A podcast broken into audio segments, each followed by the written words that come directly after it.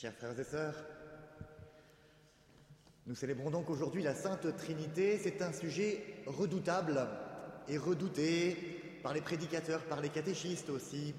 Je me rappelle de ce bon curé de campagne qui avait réuni ses catéchistes pour euh, décider du thème du temps fort avec les enfants. Et il a eu le malheur, le pauvre, de proposer le sujet de la Trinité. Et là, il y a eu une bronca parmi les catéchistes. Une catéchiste a pris la parole en disant Ah non, tout, mais pas ça. Les enfants ne vont rien y comprendre. Et c'est vrai que lorsque l'on aborde ce sujet de la Trinité, eh bien, il y a peut-être ce risque de se perdre dans des, abstractions tellement élevées que nous risquons d'avoir l'impression eh de ne plus être euh, incarnés, les pieds sur terre. Peut-être que nous, personnellement, nous, nous avons parfois, par paresse, par flemme intellectuelle, renoncé à comprendre un peu mieux ce mystère de Dieu en trois personnes, parce que nous avons peur de ne rien y comprendre. Pourtant que c'est dommage, parce que la Trinité est le mystère central de notre foi, c'est le cœur du christianisme. Si nous sommes chrétiens, nous croyons en un Dieu Père, Fils et Saint-Esprit. La Trinité, c'est la nature même de Dieu. C'est l'être même de Dieu. Il est Trinité. Et peut-être, euh, le savez-vous, Dieu a créé l'homme et la femme à son image. C'est-à-dire que chacun d'entre nous, chers frères et sœurs, nous avons été créés à l'image du Dieu Trinité. Essayez de comprendre qui est Dieu, ce n'est pas seulement se perdre dans de lointaines réflexions, mais c'est aussi essayer de comprendre notre identité profonde. Si nous cherchons à comprendre qui est Dieu, c'est aussi parce que Dieu nous révèle notre identité, qui nous sommes, parce que dans le monde, dans toute la création, il y a la marque, l'image du Dieu Trinité. Alors c'est vrai quand même que la première des choses que l'on peut dire sur la Trinité, c'est que c'est un mystère. Un mystère qui n'est pas comme un mur, qui nous fermerait l'horizon, mais un mystère qui est comme une porte, qui nous permet d'entrer dans un monde infini. Un mystère qui nous permet de comprendre un peu plus qui est Dieu, mais jamais de le cerner complètement. Vous connaissez peut-être cette histoire, euh, on raconte que Saint Augustin, le grand Saint Augustin, un jour euh, faisait sa promenade sur la plage, comme chacun d'entre nous, et euh, il rencontre un petit enfant. Et ce petit enfant était en train de creuser un trou dans le sable, et à l'aide d'un coquillage, il essayait de prendre l'eau de la mer pour la mettre dans le trou qu'il avait creusé dans le sable. Et Saint Augustin, en le voyant, lui a dit Mais c'est absurde ce que tu fais. Comment peux-tu mettre toute l'eau de la mer dans le tout petit trou que tu as creusé? Et l'enfant, qui s'est révélé être un ange, lui a rétorqué Mais c'est aussi vain, c'est aussi absurde que d'essayer de mettre le mystère de la Trinité dans votre esprit, dans votre intelligence. Parce que c'est vrai, Dieu nous dépasse complètement. Mais cela ne doit pas nous empêcher d'entrer un peu plus dans la compréhension de ce mystère.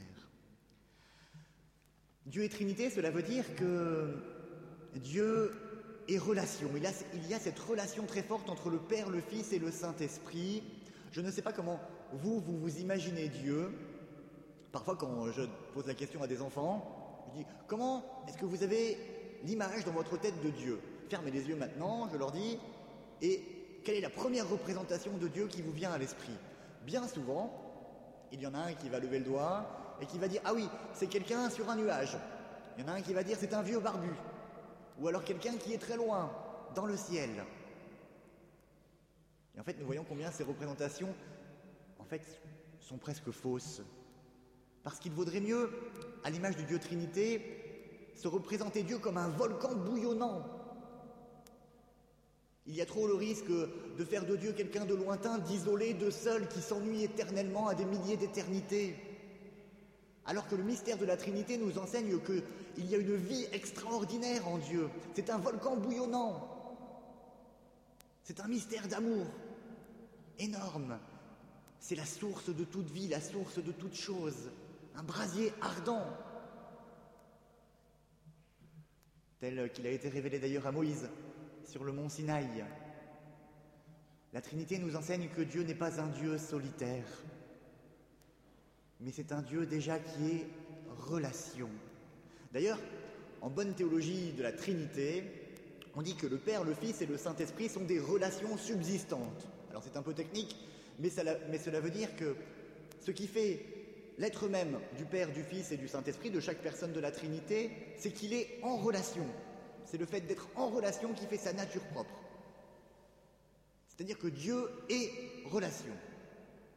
Et vous avez, je vous le disais tout à l'heure, Dieu a mis son image en nous, dans la création. Et cela nous révèle notre nature à nous aussi. Nous sommes, chers frères et sœurs, à l'image de la Trinité, des êtres de relation. Nous sommes faits pour cela. Cette relation qui existe dans la Trinité, c'est l'amour. Eh bien, pour nous, il en est de même.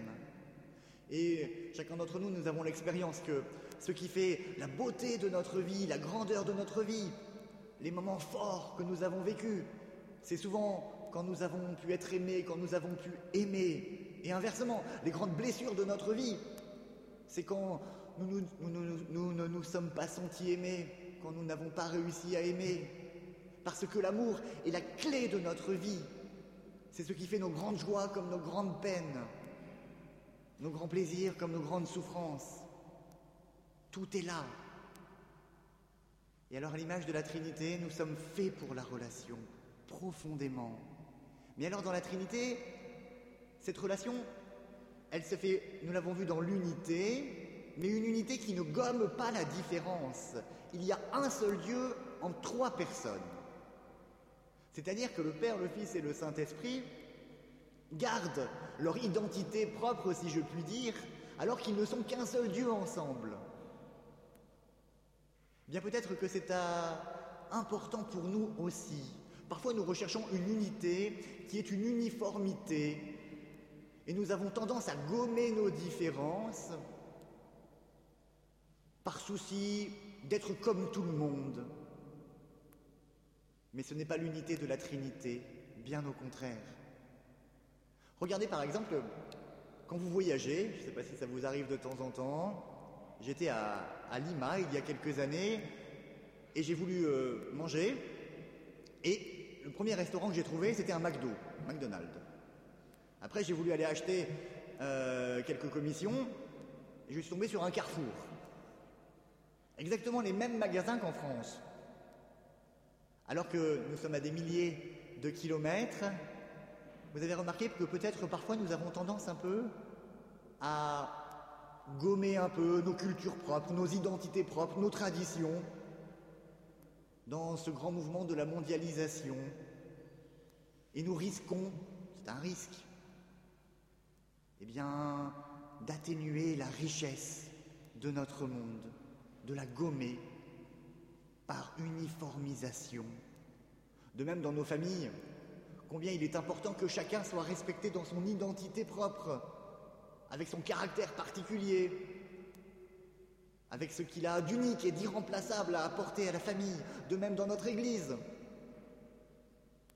Combien il est important de ne pas vouloir que tout le monde pense exactement de la même manière, mais que chacun puisse apporter son trésor, ce qu'il a de précieux, au service de l'ensemble. L'unité est une harmonie et en aucun cas une uniformité. Et dans la Trinité, il y a cette unité qui va produire une grande fécondité. L'unité est la source de la fécondité.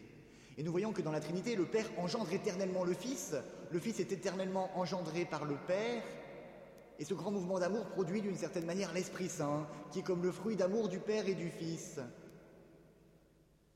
Au sein même de Dieu, il y a une fécondité éternelle. Mais encore plus que cela, nous sommes, nous, toute la création, les galaxies, la Terre, l'univers, nous-mêmes, nous sommes le fruit de ce débordement d'amour de la Trinité. Nous sommes le fruit de cette fécondité, de cette relation d'amour qui existe entre le Père, le Fils et le Saint-Esprit. C'est-à-dire que la Trinité ne peut pas se contenter de rester en elle-même éternellement, mais elle produit du fruit, elle crée, elle engendre éternellement. L'unité, la vraie unité, qui n'est pas uniformité, produit la fécondité. Dans nos familles, il en est de même. Nous le voyons bien.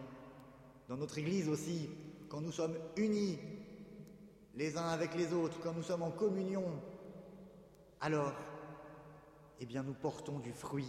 Alors, nous pouvons devenir véritablement disciples et missionnaires.